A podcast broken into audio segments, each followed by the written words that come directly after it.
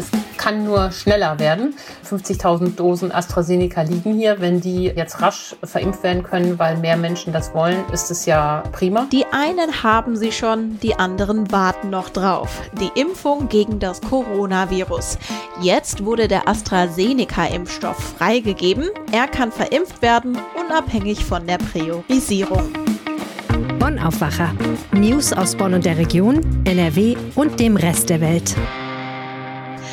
Hallo zusammen, mein Name ist Anja Wölker. Schön, dass wir die nächste Viertelstunde gemeinsam verbringen werden.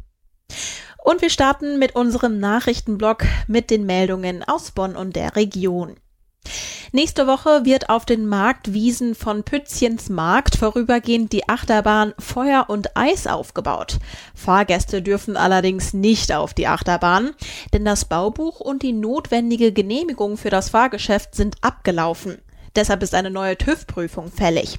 Weil seit mehr als einem Jahr wegen der Corona-Pandemie bundesweit keine Großkirmes stattfinden konnte, muss jetzt die Achterbahn allein für die TÜV-Prüfung aufgebaut werden. Die Stadt Bonn hat dazu ihre Erlaubnis erteilt. Nach der TÜV-Abnahme wird das Fahrgeschäft direkt wieder abgebaut und eingelagert. Und zwar so lange, bis wieder Jahrmärkte stattfinden können. Der Standort wurde gewählt, weil die Besitzer kein ausreichend großes Grundstück haben, wo die 900 Quadratmeter große Achterbahn aufgebaut werden könnte. Ob Pötzchens Markt dieses Jahr stattfindet, steht noch nicht fest. Die Entscheidung trifft die Stadt Bonn nicht vor Ende Mai. Stadt- und Schaustellerverband wollen die weitere Entwicklung der Corona-Inzidenzwerte und den Erfolg der Impfkampagne abwarten. Die Freude über die Eröffnung des neu gestalteten Spielplatzes am Michaelsberg Mitte April war groß. So groß, dass zu diesem Zeitpunkt zu viele Eltern und ihre Kinder sich zeitgleich auf der Spielfläche in der Nähe der Siegburger Innenstadt tummelten und dabei Abstandsregeln und Maskenpflicht missachteten. Aufgrund der zahlreichen Verstöße gegen die Corona-Schutzregeln hat die Stadt Siegburg den Spielplatz nicht mal eine Woche nach der Eröffnung wieder gesperrt. Das sorgte für kontroverse Diskussionen, vor allem in den sozialen Netzwerken. Ab dem Wochenende will die Stadt den Spielplatz über einen gesteuerten Zugang öffnen. Ein Bürger hatte sich zuvor bei der Stadtverwaltung über die Schließung beschwert und kündigte an, eine Klage vor dem Kölner Verwaltungsgericht per Eilantrag einzureichen. Die Stadt präsentierte jetzt ein Öffnungskonzept für den Spielplatz. Unter der Woche dürfen demnach Kinder aus Tagesstätten auf den Spielplatz. Am Wochenende können Familien Termine buchen. Insgesamt dürfen höchstens 80 Kinder und Erwachsene zeitgleich auf den Spielplatz. Erwachsene müssen außerdem ein negatives Corona-Schnelltestergebnis vorlegen. Eigentlich soll das Hotel Bristol in Bonn zugunsten von Wohnungen abgerissen werden. Die Grünen möchten allerdings einen Denkmalschutz für das Hotel prüfen lassen, bevor das Gebäude an der Ecke Prinz-Albert-Straße Poppelsdorfer Allee weg ist. Der Pachtvertrag des Hotels läuft Ende Juni aus. Die baulichen Mängel am Gebäude seien so gravierend, dass ein Weiterbetrieb nicht mehr möglich sei. Das Haus aus dem Jahr 1972 soll daher abgerissen und früher als geplant in die Gesamtplanung des ehemaligen Zurich-Geländes aufgenommen werden. Auf dem Hotelareal könnten 123 Wohnungen entstehen. 20 Wohnungen davon sollen gefördert sein. Der Denkmalschutz könnte die Pläne des Immobilienunternehmens deutlich verändern. Laut Stadt habe es bislang keine tiefergehende Befassung mit dem Hotel gegeben. Während der Erarbeitung des Bebauungsplans habe noch keine grundlegende Erfassung der sogenannten Spätmoderne vorgelegen. Und wir kommen zu unserem heutigen Top-Thema. Und ich habe mir direkt Unterstützung geholt, meine Kollegin Antje Höning. Und ich würde gern mit einem Zitat starten. Ich habe heute mit meinen Kolleginnen aus den Bundesländern beschlossen, die Priorisierung bei AstraZeneca vollständig aufzuheben. Die Ärztinnen entscheiden dann, wer wann mit dem Impfstoff geimpft wird, nach ärztlicher Aufklärung und individueller Entscheidung. Mit diesen Worten hat sich Bundesgesundheitsminister Jens Spahn gestern Abend geäußert. Antje, ist das denn jetzt eine frohe Botschaft? Ja, es ist insofern eine frohe Botschaft, als dass jetzt alle, die keine Probleme mit AstraZeneca, diesem sogenannten Problemimpfstoff haben, sich impfen lassen können. Wir haben ja seit paar Wochen schon das Problem, dass AstraZeneca in den Impfzentren liegt, wie Blei, 50.000 Dosen alleine in NRW. Und nun heben die Gesundheitsminister die Priorisierung auf. Das heißt zweierlei. Zum einen können diesen Impfstoff auch Menschen bekommen, die nicht zu der, den drei Priorisierungsgruppen gehören. Und zum Zweiten bedeutet das auch, dass nach entsprechender ärztlicher Beratung auch Menschen unter 60 Jahren diesen Impfstoff bekommen können. Bislang lautete die Empfehlung ja, nur Menschen über 60 sollen ihn nehmen weil da die Gefahr von Nebenwirkungen geringer ist.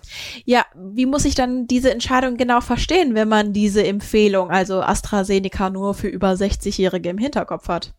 Ja, aber es hat schon immer da das Schlupfloch gegeben, dass nach individueller ärztlicher Beratung auch unter 60-Jährige den nehmen können. Und darauf haben die Minister quasi nochmal verschärft, verstärkt hingewiesen. Sie geben damit den Ärzten freie Hand, aber die Bedingung, und das betont der Chef der Kassenärztlichen Vereinigung auch noch einmal deutlich, ist, individuelle, intensive Aufklärung vom Arzt, weil das Nebenwirkungsrisiko bei Jüngeren eben größer ist. Gut, ganz praktisch gefragt, wo melde ich mich denn dann jetzt, wenn ich gerne mit AstraZeneca geimpft werden will? Ja, das ist eine sehr gute Frage, auf die die Impfzentren auch noch keine einheitliche Antwort gegeben haben. Äh, läuft das über die Buchungssysteme der KV oder ruft man dann an oder setzt man sich auf die Liste? Klar ist, dass die Praxen dürfen das frei entscheiden, wie viel AstraZeneca-Impfstoff sie bekommen. Und da gibt es keine Budgetierung mehr. Und man muss jetzt gucken, wie die Ärzte mit dieser Nachricht umgehen. Bisher haben die niedergelassenen Ärzte ja sehr zurückhaltend AstraZeneca bestellt, weil sie teilweise gar nicht mehr genug Patienten über 60 Jahre hatten, die sie impfen konnten. Möglicherweise wird sich das jetzt durch die Freigabe ändern. Sagen wir mal, ich rufe bei meinem Hausarzt an für eine Impfung mit AstraZeneca. Wann findet denn dann diese genaue ärztliche Besprechung statt? Also du musst auf jeden Fall eine Besprechung haben. Das werden die nicht am Telefon abhandeln können. Schon alleine aus Haftungsgründen nicht, weil er eindeutig vorgeschrieben ist, gute Beratung. Deshalb werden die Hausärzte einen dann vermutlich einbestellen und im Gespräch klären, ob der Impfstoff geeignet ist oder nicht. Seit Donnerstag können einige Berufsgruppen der Prio 3 einen Termin im Impfzentrum machen und über 60-Jährige können sich an ihren Hausarzt wenden. Inwiefern wirkt sich diese Freigabe von AstraZeneca denn jetzt grundsätzlich auf das Impfen in NRW aus? Es kann nur schneller werden. Ich sagte ja gerade schon, 50.000 Dosen AstraZeneca liegen hier. Wenn die jetzt rasch verimpft werden können, weil mehr Menschen das wollen, ist es ja prima. Und es gibt noch eine weitere Entscheidung, die die Gesundheitsminister am Donnerstag getroffen haben, die das weiter befeuern soll. So haben sie beschlossen, dass die Zeit zwischen der ersten und zweiten Dosis verkürzt werden soll. Zuletzt wurde ja empfohlen, zwölf Wochen zu warten. Das hat man damals gemacht, um die Erstimpfung schneller hochzutreiben. Jetzt sagen die Minister, ähm, nach vier Wochen ist es auch okay, die zweite Impfung von AstraZeneca zu bekommen. Das machen sie mit Blick darauf, dass ja Geimpfte künftig mehr Rechte als Ungeimpfte, also sie bekommen schneller ihre Rechte zurück, die bisher ja eingeschränkt sind. Und um das mehr Menschen zu erlauben, beziehungsweise dieses zusätzliche Imageproblem von AstraZeneca aus dem Weg zu räumen, hat man sich jetzt darauf verständigt, die Frist auf vier Wochen zu verkürzen. Welche Reaktion gab es dann jetzt auf die Freigabe in NRW? Sowohl der Hausärzteverband als auch die Kassenärztliche Vereinigung finden das beide gut, dass es so kommt, um das Impfgeschehen einfach zu beschleunigen. Die Ständige Impfkommission sieht das ja alles so ein bisschen kritisch, weil die fürchtet, dass dann doch jetzt die schnellen Gesunden zum Zug kommen und hatte nochmal betont, wie viele ältere und vorerkrankte, chronisch Kranke auch noch immer nicht geimpft sind. Und sie mahnt an die Ärzte, appelliert an die Ärzte, dass sie doch bitte verantwortungsvoll damit umgehen können. Ja, verstehe. Neben der Freigabe von AstraZeneca gab es ja außerdem konkrete Aussichten für die Impfung von Kindern. Welche sind das? BioNTech wird voraussichtlich im Sommer die Zulassung bekommen, dass der Impfstoff auch an Kinder ab 12 gehen kann. Das ist ja prima. Und die Gesundheitsminister gehen davon aus, so war die Formulierung gestern, dass bis Ende August alle Kinder zwischen 12 und 16 ein Impfangebot erhalten. Das ist ja wirklich eine gute Nachricht. Das reicht nicht mehr für die Sommerferien, um vollständig geimpft in die Sommerferien zu fahren. Aber es ist dennoch eine gute Nachricht wir müssen mal abwarten, wann dann auch der Impftermin ist. Anrufen und vereinbaren ist ja das eine und der tatsächliche Impftermin ist das andere. Aber trotzdem, das ist eine gute Nachricht, dass es dann auch für die Kinder in Deutschland vorangeht. Das Update zu den Impfstoffen hatte Antje Höning. Herzlichen Dank. Die Wölfin Gloria am Niederrhein darf weiterleben. Das hat das Düsseldorfer Verwaltungsgericht ganz offiziell entschieden. Ein Schäfer hatte geklagt, dass das Tier entnommen wird. Mein Kollege Henning Rasche hat den Prozess für uns begleitet. Hi Henning. Hallo. Ja, also über die Wölfin Gloria wurde ja wirklich schon sehr, sehr, sehr viel diskutiert. Und die Diskussion fängt schon beim Namen an. Warum? Naja, Gloria heißt die Wölfin im Volksmund, so kann man das glaube ich sagen. Das liegt vor allen Dingen daran, dass der frühere Landrat im Kreis Wesel, der jetzt nicht mehr im Amt ist, Ansgar Müller, der Wölfin damals diesen Namen verpasst hat. Im Behördendeutsch heißt sie GW 954F, was natürlich deutlich weniger eingängig ist. Das Problem mit dem Namen ist jetzt nun aus Sicht der Wolfsgegner, dass Gloria ein sehr menschlicher Name ist und dadurch im Grunde der ganze Wolf vermenschlicht wird, verniedlicht wird und Menschen vielleicht eher Gefühle für diesen Wolf entwickeln und sich möglicherweise eher etwas schwerer damit tun, so harte Sachen mit dem Tier vorzunehmen wie eine Tötung. Okay, für dieses Gespräch bleibe ich mal bei Gloria, weil ich mir diese Buchstabenkombination allein schon nicht so schnell merken kann. Was weiß man denn grundsätzlich über diese Wölfin? Dann sage ich das jetzt auch. Gloria wurde 2018 erstmals am Niederrhein nachgewiesen und soll seitdem bis zu 140 Weidetiere getötet haben und verspeist. Das ist natürlich aus Sicht der Weidetierhalter am Niederrhein, es gibt einige Schäfer, sehr misslich. Sie fürchten um ihre Existenz, um ihre Herden. Und also im vergangenen Jahr ist auch ja, ein männlicher Wolf hinzugekommen. Dieser männliche Wolf ist der Bruder von Gloria. Und äh, Bruder und Schwester haben zusammen einen, ja, einen Wolfswelpen gezeugt, der jetzt theoretisch circa ein Jahr alt sein müsste. Und äh, so leben im Wolfsgebiet in Schermbeck mittlerweile drei nachgewiesene Wölfe. Jetzt hat der Schäfer Kurt Obriel beantragt, dass Gloria als Problemwolf entnommen wird und ist damit eben vors Gericht gezogen. Was war denn seine Begründung? Genau, Kurt Opriel ist Schäfer in Hünxe im Kreis Wesel und er hat seit 2018 28 seiner Schafe an Gloria verloren. Das ist auch nachgewiesen und dokumentiert. Dafür ist das Landesamt für Naturschutz, das äh, kurz das Lahnhof zuständig in Düsseldorf. Die weisen immer die Wolfsrisse nach, also die testen Spuren und gucken, wer ist das gewesen. Und das war tatsächlich Gloria in diesen 28 Fällen. Und er hat deswegen schon Ende 2019 beantragt beim Kreis Wesel, dass Gloria entnommen wird, wie es im Amtsdeutsch heißt, also entweder umgesiedelt irgendwo anders hin oder getötet. Beim Umsiedeln muss man vielleicht einmal sagen, also es will natürlich im Zweifel niemand einen Wolf haben, der als Problemwolf gilt. Das würde ohnehin schwierig werden. Man kann Wölfe außerdem gar nicht so einfach einfangen. Und dieser Schäfer Opriel hat dann aufgrund äh, des ablehnenden Bescheids des Kreises Wesel Klage erhoben, also wollte den Kreis dazu zwingen, diese Entnahme, die Tötung möglich zu machen. Und es geht ihm vor allen Dingen darum, dass er sagt, egal wie hoch meine Zäune sind, egal wie gut ich meine Schafe beschütze, Gloria ist mittlerweile so pfiffig, dass sie Zäune auch einer höheren Höhe überspringen kann und so an die Tiere herankommt. Deswegen sagt er, bleibt eigentlich nur als letztes Mittel die Tötung von Gloria. Also der Wolf gehört ja zu den streng geschützten Tierarten.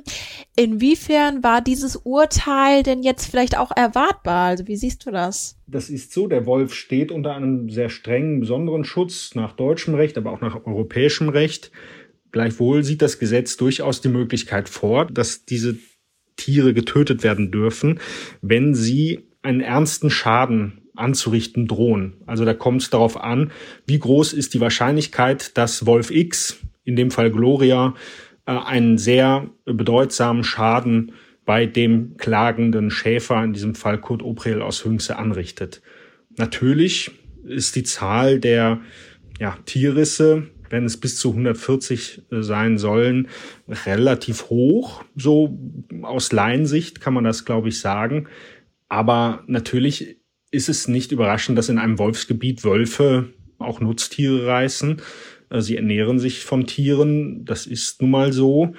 Es wäre eine andere Entscheidung möglich gewesen, denke ich, wenn die Wölfin auch zuletzt häufiger an der Herde von Oprel zugeschlagen hätte. Die, die meisten Risse waren nämlich zwischen 2018 und 2019. 2020 ist nur noch ein Riss dokumentiert.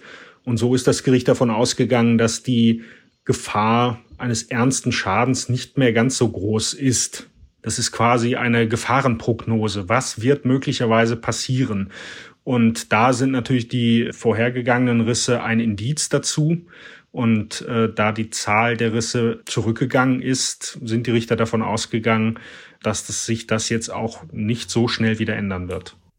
Ganz allgemein gesprochen, Tierschützer und Wolfsgegner stehen sich in dieser Diskussion ja gegenüber. Inwiefern glaubst du denn, dass dieses Urteil sich jetzt auch auf diese Diskussion um Gloria auswirken wird?